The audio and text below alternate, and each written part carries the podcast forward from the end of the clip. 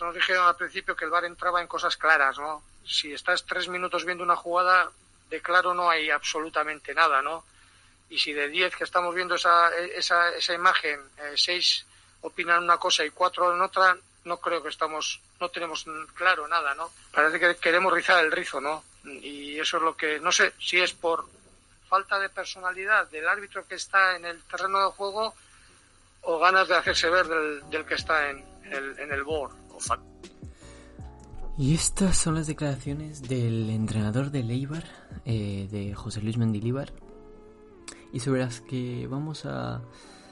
He querido empezar en mi podcast porque me parece que, que son muy acertadas y concuerdo muchísimo con, con lo que dice Mendilibar. Pues bueno, bienvenidos a un nuevo podcast. Hoy toca podcast de opinión que como ya habréis intuido por la intro es sobre el VAR, el vídeo arbitraje en el fútbol.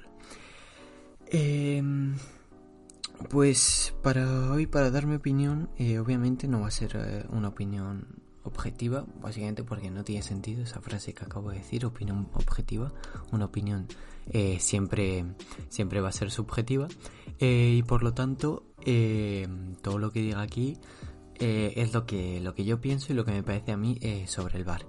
Eh, voy a decir, voy, a, voy, a, hablar sobre varios puntos o varias cosas que sobre las que me parece que son importantes hablar sobre el bar y sobre las que quiero dar mi opinión sobre el bar.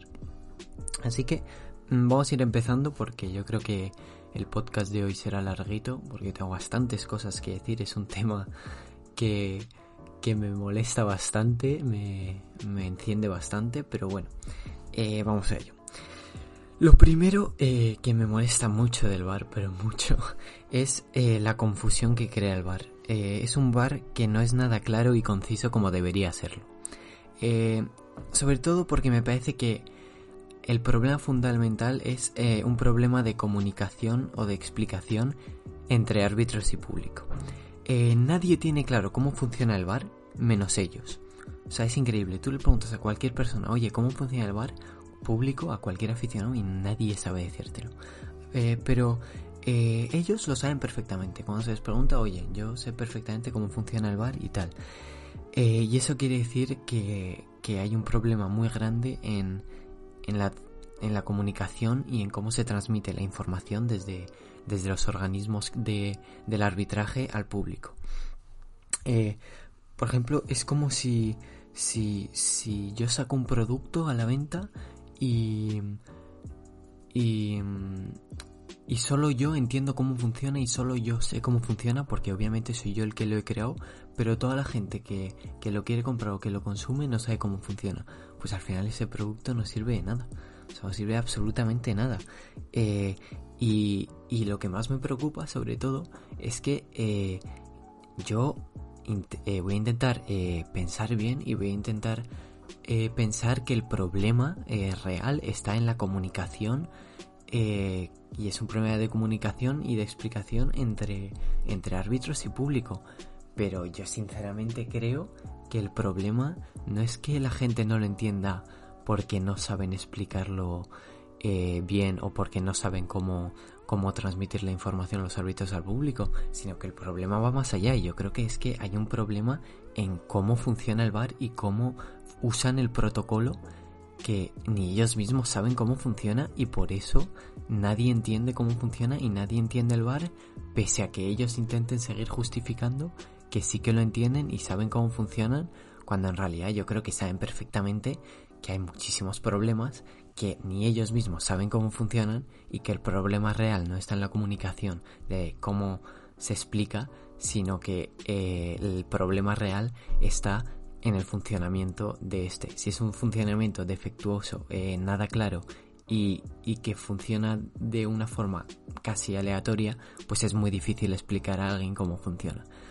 Pero bueno, yo sinceramente espero, espero con, con todas mis, mis ganas que, el problema sea de, comunicación, pero me temo que, que no, que el problema es en cómo funciona el bar y, es que es un desastre, es un desastre lo del bar. Pero bueno, ya lo, lo, vamos a comentar luego, lo del protocolo, o sea que tiempo al tiempo. Em, Y luego, eh, aparte, también en este mm, problema de comunicación, entre comillas, que yo creo que es otra cosa, pero bueno, vamos a ser buenas personas, eh, cuando se les pregunta si no creen que el VAR crea confusión eh, con la disparidad de decisiones que toman, que no van acorde al supuesto protocolo que tienen montado, eh, responden, que yo esto lo he visto en, entrevistas, responden con aires de superioridad eh, diciendo como, bueno, eh, no debería crear confusión eh, por esto o lo otro, o no debería crear confusión porque hay un protocolo claro que se sigue con normas y reglas pautadas, no sé qué. Y, y lo dicen como, como si el público que no lo entiende fuésemos tontos y, intentando y que ellos lo entienden porque son listos y porque saben cómo funciona intentando a la, a la vez eh, mostrar que, que, no, que el bar funciona perfectamente y que somos nosotros los que no lo entendemos. Eh, perdóname, pero no. O sea, no intentes ocultar las cosas que, que, que son que no son así, o sea, no intentes justificarte cuando sabes perfectamente que hay un problema. O sea, si me dices que, que hay 10 aficionados en todo el fútbol que no entienden cómo funciona el bar, pues digo, perfecto. O sea, te lo, te lo hemos explicado 80 veces, eh, si no lo entiendes, mira, es tu problema, no lo entiendes. Pero es que yo creo que el 95% de los aficionados siguen sin entender cómo funciona el bar, ni creo que lo vayan a entender como siga por este camino. O sea que, eh, que, que ¿quién te crees para con aires de superioridad decir que no, que, que, que, se, que ellos lo entienden perfectamente y que somos nosotros que no lo entendemos? Perdóname, pero no, no es así. Lo que has inventado funciona mal funciona mal y ya está, acéptalo e intenta mejorarlo, pero no intentes justificarte todo el tiempo con que si somos nosotros los que no lo entendemos y que hay un protocolo claro y, que funciona perfectamente cuando no, el protocolo no es claro y no funciona perfectamente. O sea, es que no, puede ser que estés todo el rato intentando justificarte. O sea, un poco de autocrítica, por favor. Y sobre todo porque cuando, cuando hablan del bar dicen como, bueno, pero es que... Eh, eh, esta gente aficionados así de a una afición medio eh, no puede no puede opinar del bar si, si no sabéis cómo funciona si no sabéis el protocolo no sabéis las reglas. Eh, y eso me da mucha rabia. O sea es como esa gente que dice no no puedes hablar de tal tema por ejemplo no puedes hablar de la guerra porque nunca has estado de la guerra ah bueno es que entonces no se puede hablar de nada. O sea y entonces un árbitro que hace juzgando un partido de fútbol y, y si no juega en su vida al fútbol que hay árbitros que no juegan en su vida al fútbol entonces, ese argumento no me sirve de nada. O sea, no, no me sirve de nada eh, la, em, la, la, excusa que, que, ponen y, y, sobre todo eh, esta primera parte del podcast lo que critico es el problema de comunicación gordísimo que hay entre, entre árbitros y público.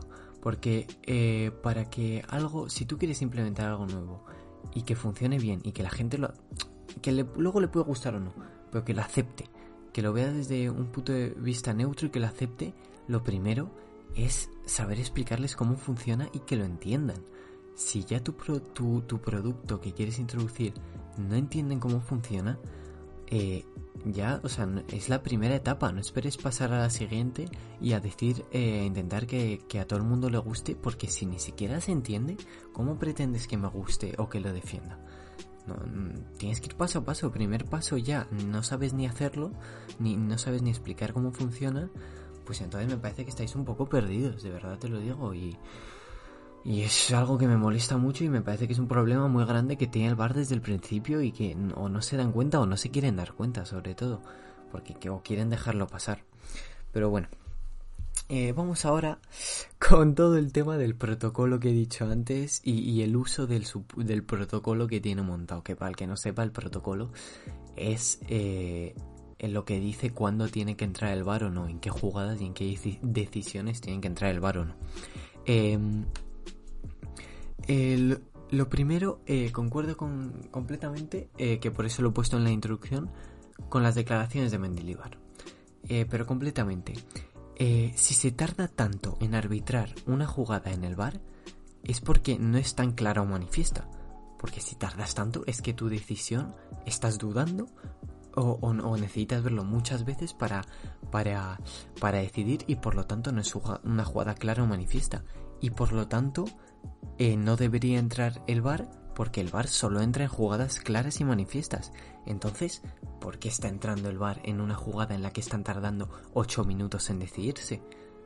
Es, completamente una incongruencia con lo que defienden en el uso del VAR y cómo debería ser. O sea, eh, si tardas mucho, como dice Mendilibar, es que porque tan clara no es.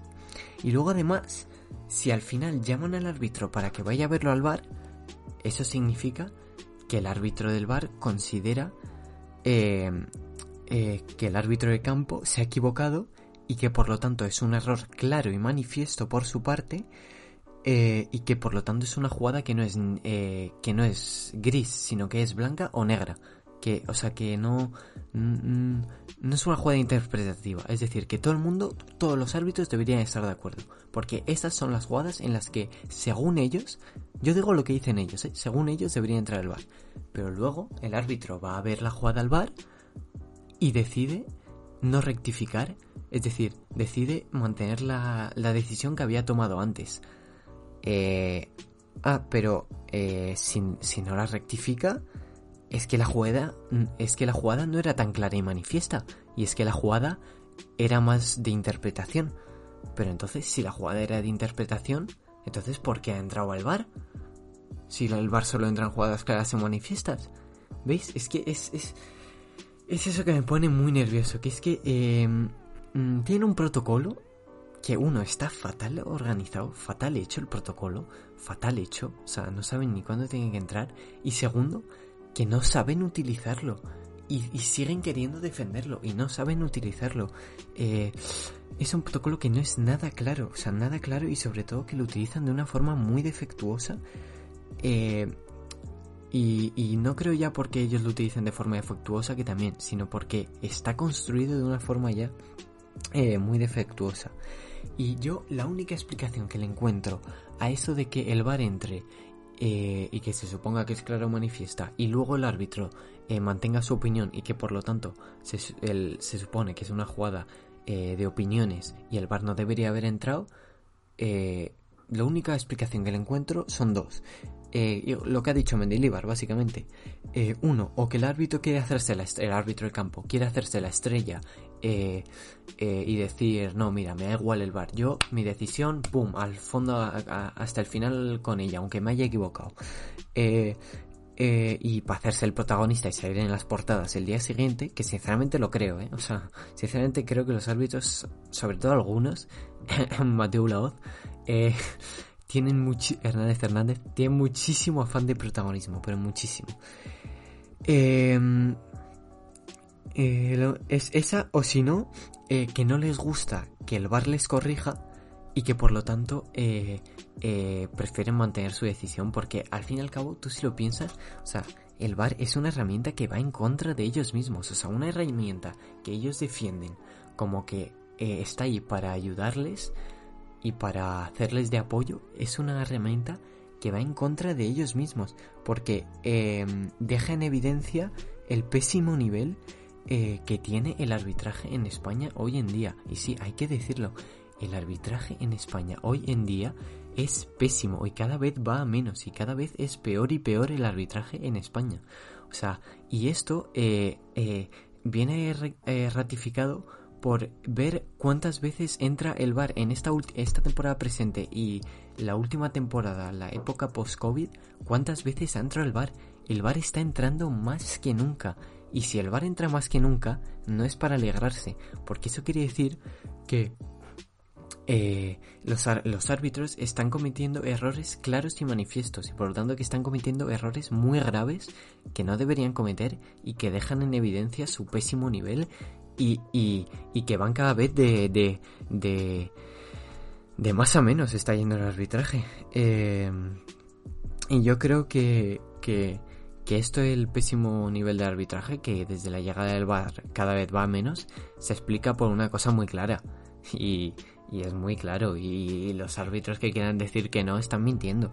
Y es que con la llegada del bar, eh, los árbitros se mojan muchísimo menos que antes.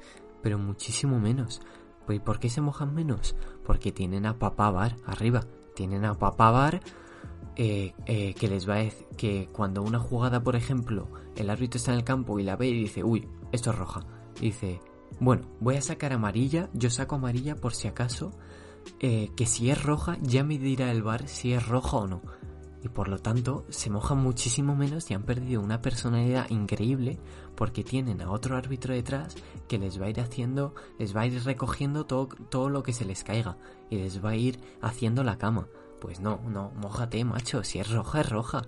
no seas cobarde que, teniendo a papá bar arriba es muy fácil, pero lo peor es que aún incluso con papá bar arriba se siguen equivocando, que es, que es aún lo más lamentable. Es que ya dices, oye, no puede ser, mira, que no te mojes y que luego el bar te lo rectifique y te, y te haga pitar lo que tenía que ser. Me, me parece incluso hasta no bien, pero te lo puedo hasta aceptar. Porque dices, bueno, al final el resultado de la ecuación es el mismo, es, es, eh, es roja.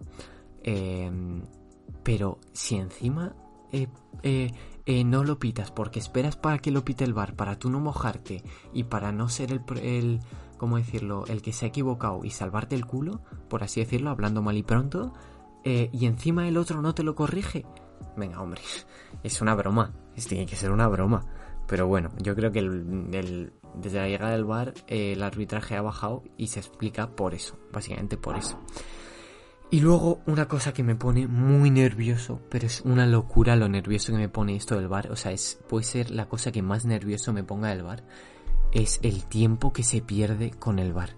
Es increíble. Es una locura el tiempo que se puede llegar a perder cuando interviene el bar.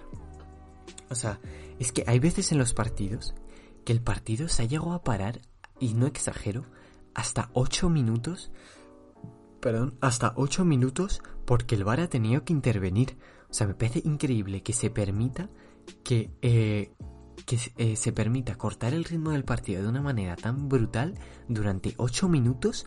Todo porque un árbitro no ha tenido la personalidad suficiente como para, para decidir si esa jugada era roja o no, si era fuera de juego o no, si era penalti o no, o lo que sea. O sea, por tu falta de personalidad Em, y tu falta de criterio, se está parando un partido 8 minutos, cortando totalmente el ritmo y haciendo que el partido pierda toda la intensidad y, toda la emoción que estaba teniendo. O sea, me parece, me parece de verdad lamentable y una cosa que hay que criticar cada día. Cada día que el bar dure más de un tiempo lógico en, en revisar una jugada, hay que decirlo y sobre todo no, uno, por el hecho del tiempo que se pierde, pero dos también por, por lo que ha hecho Mendilibar, que si te tiras tanto tiempo no es claro manifiesta, entonces ¿qué haces entrando? O sea, no puede ser, es que no puede ser, bro, lo mal que tienen montado el protocolo. O sea, lo mal que lo tienen montado. Es, es increíble lo del bar, pero bueno. Eh, no sé, es... Eh, eh, es una cosa de locos. Y sobre todo hablo en España, ¿eh? luego no sé, otros otras ligas, otros protocolos, no sé cómo van, porque veo partidos de otras ligas, pero muy, muy pocos. Eh, y entonces no lo sé. Eh, pero bueno, por ejemplo, una cosa, venga, a favor del bar. Vamos a decir algo a favor del bar, venga, que no se diga. Por ejemplo, el bar en Europa, en Champions, porque Europa League no la veo. bueno, no la veo. Sí la veo cuando juega algún equipo que me interesa, pero en mi equipo suelo jugar en la Champions League. Eh, ¿Qué iba a decir? Eh, eh, sí, el bar en Champions funciona muchísimo mejor que el bar en España. Y eso es la realidad. Y me parece que el bar en España tiene que acercarse cada vez más a cómo funciona el bar en Europa. Y lo aprovecho para decirlo ahora porque sobre todo me parece que el bar en Europa no pierde nada de tiempo. Y eso me parece una cosa fundamental eh, en la implementación del bar en el fútbol porque me parece muy bien que quieran implementar una herramienta eh, que ayude a los árbitros, pero que, ayude a los árbitros, pero que no, que no fastidie el partido de fútbol, que no, que no influya en, en el desarrollo del partido de fútbol. Eso no, eh, por favor. O sea, la bromita de ayudar a los árbitros me parece muy bien, pero que con el VAR no, no influya en el partido ni cortes el ritmo de un partido. Eso no, eh. Me hace muy bien, vale, ayudas a los árbitros, perfecto. Incluso si quieres no me meto, aunque me parezca mal que haya el bar porque quita muchas cosas y da muchas excusas a los árbitros y todo lo que quieras, pero no no no influyas en el en el en el partido en cosas que no deberías influir como es las pérdidas de tiempo, ¿eh? Por favor. Por favor. eh, vale.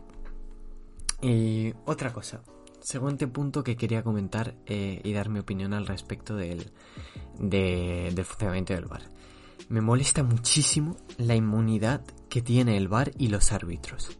Pero muchísimo. O sea, parece que son una entidad superior, un, un que están por encima de todo y, y, y, hay unas, unas un, un, gremio al que no se le puede tocar ni se le puede decir nada ni nada. O sea, me molesta eh, muchísimo, pero muchísimo, que te sancionen por rajar del bar.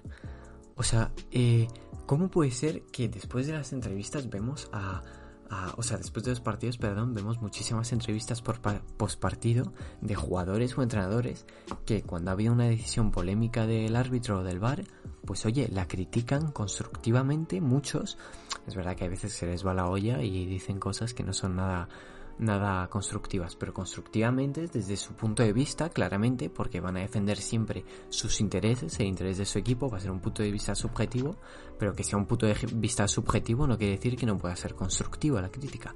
Va a hacer una crítica al bar, lo critican, dicen que piensa que se ha equivocado, que no entienden cómo puede ser eh, que, que con el bar se sigan haciendo estos errores, no sé qué, no sé cuántos, y te sancionan y hay, hay veces eh, que las declaraciones son mínimas, o sea, son cosas que dices, o sea, tampoco está diciendo ninguna locura, pero y te sancionan por criticar al bar.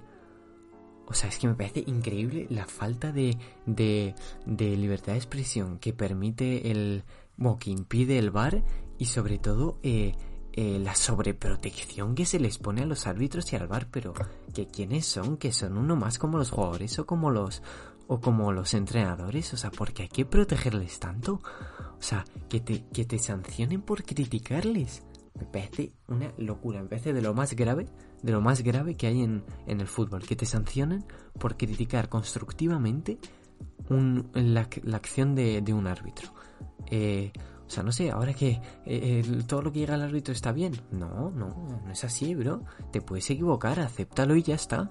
Acéptalo, pero no, no, de no puede ser esta sobreprotección que tienen los árbitros, no puede ser.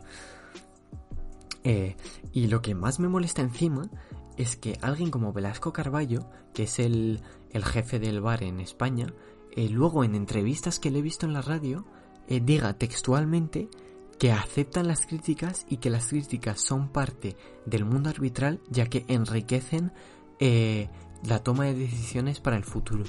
Eh, pero ¿qué me estás contando de que aceptáis las críticas y que son fundamentales en, en la vida arbitral y del bar?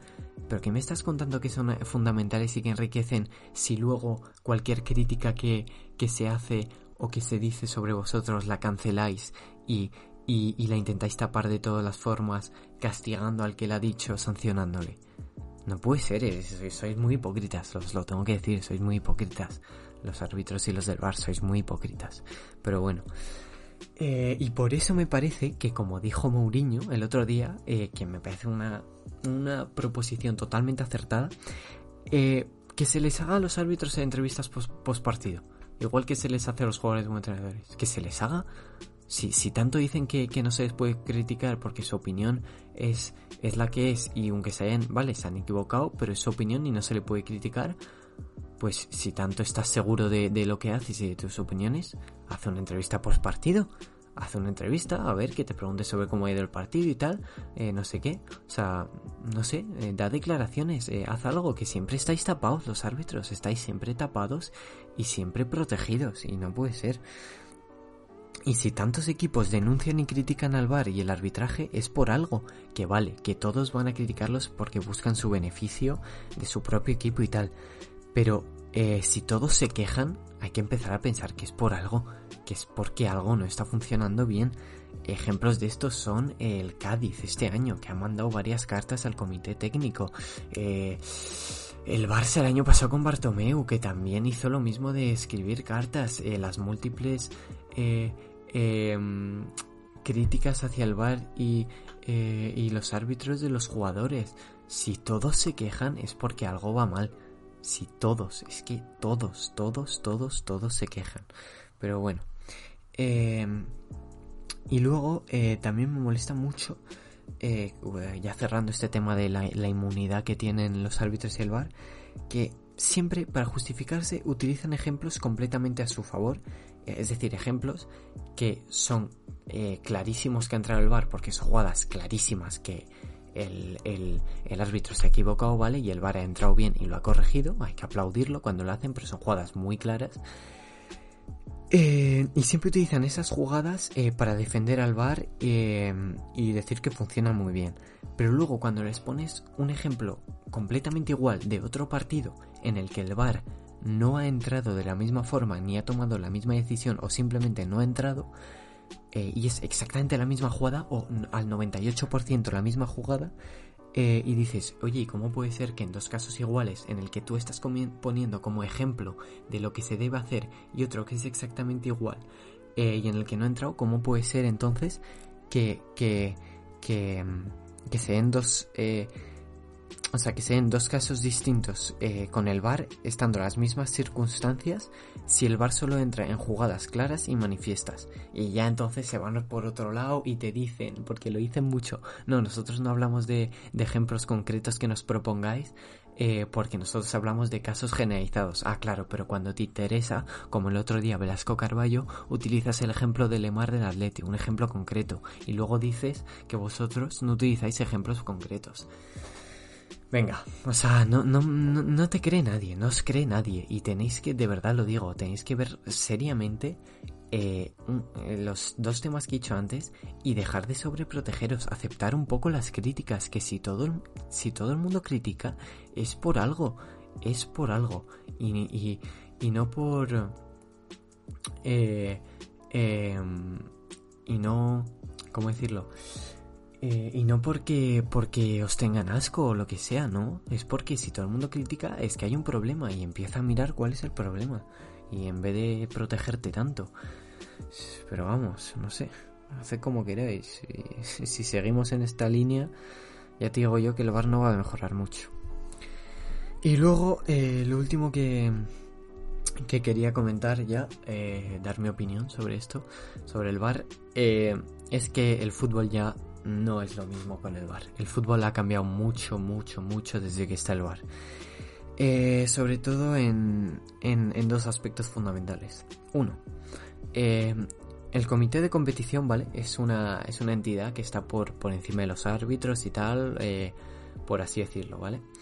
el comité de competición es un comité que rearbitra los partidos después de que estos hayan acabado, ¿vale? O sea, cuando hay jugadas Em, no sé si es cuando piden revisión los los em, los clubes o si realmente revisan todos, pero rearbitran todos los partidos a posteriori, ¿vale? Eh, y entonces, eh, por ejemplo, un jugador, un equipo eh, que le han sacado roja a un jugador en el minuto 60, que el árbitro ha pitado roja, ¡pum! roja. Eh, Luego el comité técnico va a revisar el partido, revisa el partido y considera que no es roja, ¿vale? Y por lo tanto le quitan la roja a ese jugador. Eh, o sea, ¿me estás diciendo que un equipo ha jugado los minutos que sean 40, 50, 60, 20, 20 minutos con un jugador menos porque te has equivocado eh, en una jugada y no solamente te has equivocado tú, sino que también se ha equivocado el VAR eh, o sea, dos personas se han equivocado y que por vuestra culpa un equipo ha jugado 20 minutos con una persona menos y por lo tanto han podido perder tres puntos o dos puntos que le podían ser fundamentales eh, durante la temporada, que por esos tres puntos van a ir al descenso o no van a llegar a Europa o simplemente van a perder tres puntos por tu culpa porque has, eh, porque has sacado una roja que no era. O sea, realmente me estás diciendo que, que que por las decisiones que tú erróneas que tú tomas cuando no deberías equivocarte, sobre todo estando el bar, porque luego lo voy a comentar, pero una, hay errores humanos y una persona se puede equivocar, pero estando el bar, aún así te equivocas y estás eh, perjudicando a un equipo y, influyendo en la competición de esta manera, me parece lamentable que, que aún con el bar eh, se siga haciendo esto y sobre todo me parece aún más lamentable que se rearbitre en un despacho lo que se ha arbitrado en el terreno de juego, sobre todo para los árbitros, porque los deja en evidencia clarísimamente, pero clarísimamente en evidencia, eh, y sobre todo eh, porque muestra claramente cómo adulteran la competición con sus decisiones.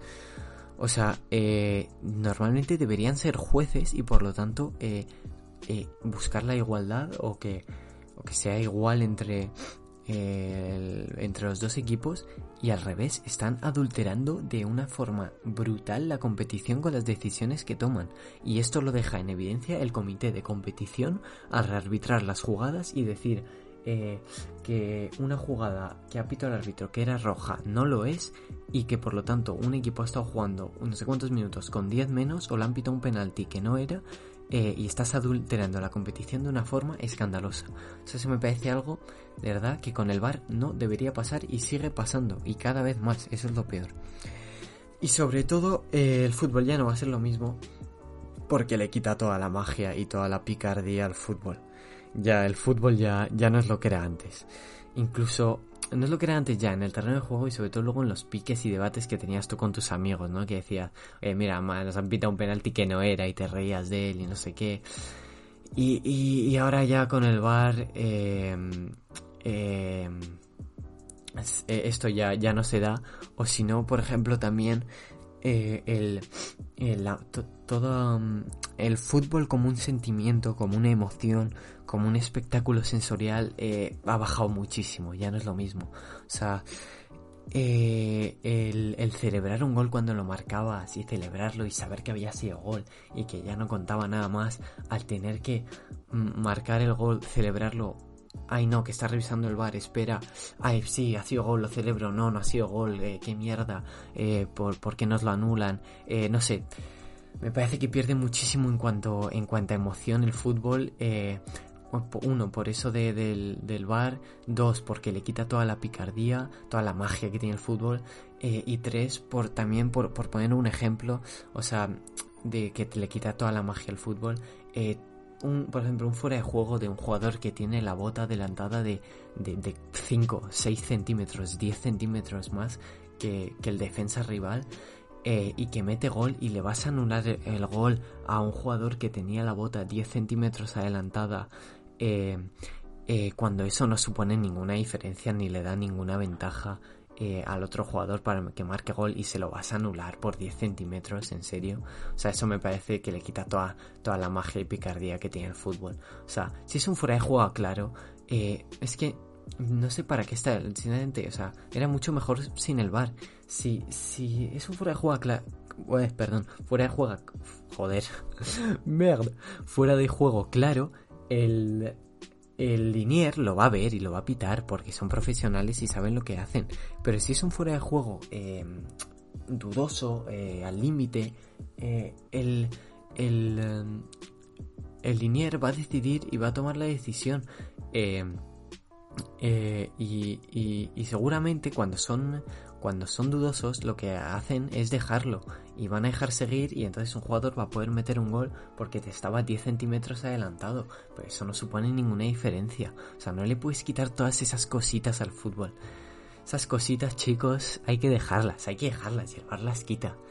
Eh, y era un ejemplo concreto, eh, pero hay muchas más cosas de, de, de esas que el bar le quita al fútbol. Y, bueno, eh, pues ya está. Eh, esto era todo mi opinión un poco sobre la situación del bar hoy en día en España.